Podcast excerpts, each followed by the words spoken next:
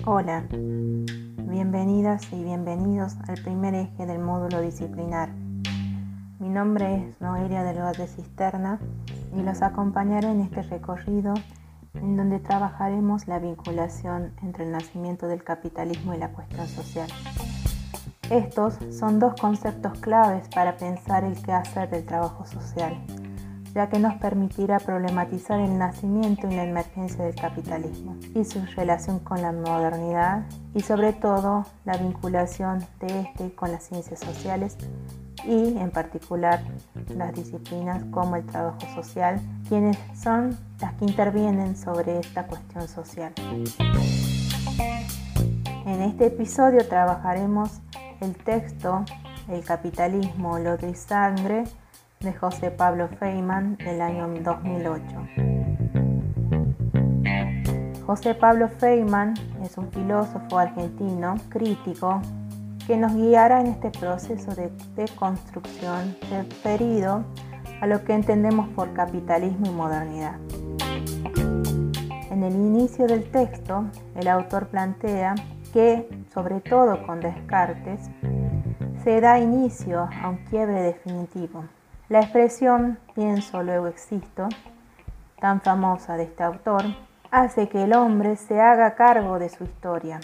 Esto es, el hombre pasa a ser el punto de partida, a partir del cual se construye el conocimiento, dejando atrás a Dios como fundamento y fuente del conocimiento y la verdad.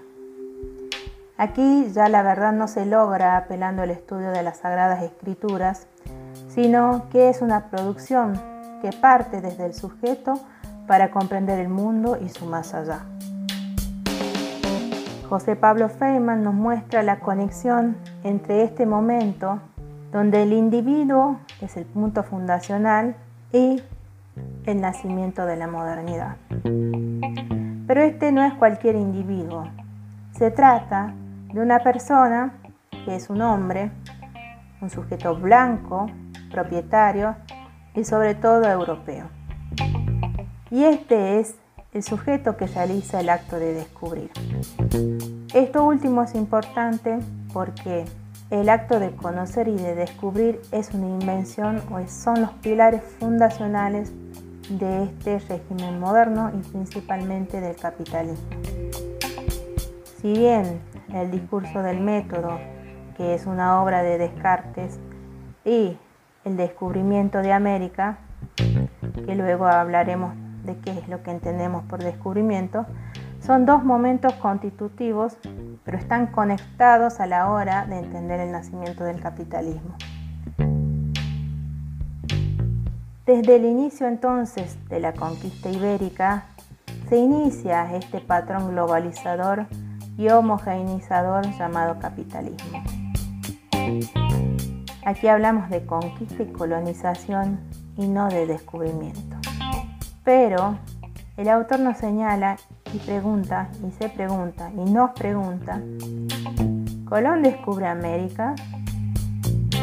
¿Por qué ha quedado la palabra descubrimiento? Palabra que muchos intentan escribar de utilizar y deciden elegir en su lugar invasión de América, lo cual también es cierto. Pero para ese hombre blanco europeo, América es invadida y descubierta. Esto es, la mirada europea cuando mira, descubre.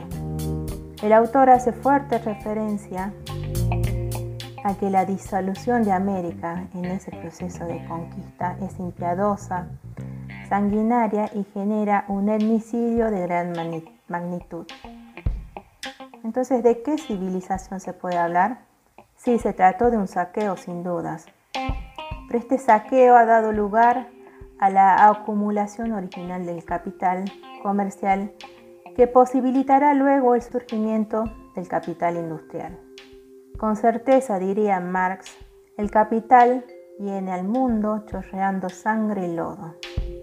Pero volvamos a Descartes y pensemos en esta duda metódica en este acto revolucionario de decir, pienso, luego existo. Cuando él plantea esto, lo que hace es una ruptura con ese orden medieval, duda de todo lo que conoce. Este gesto revolucionario es algo que no abunda, porque son muy pocos los que dicen no.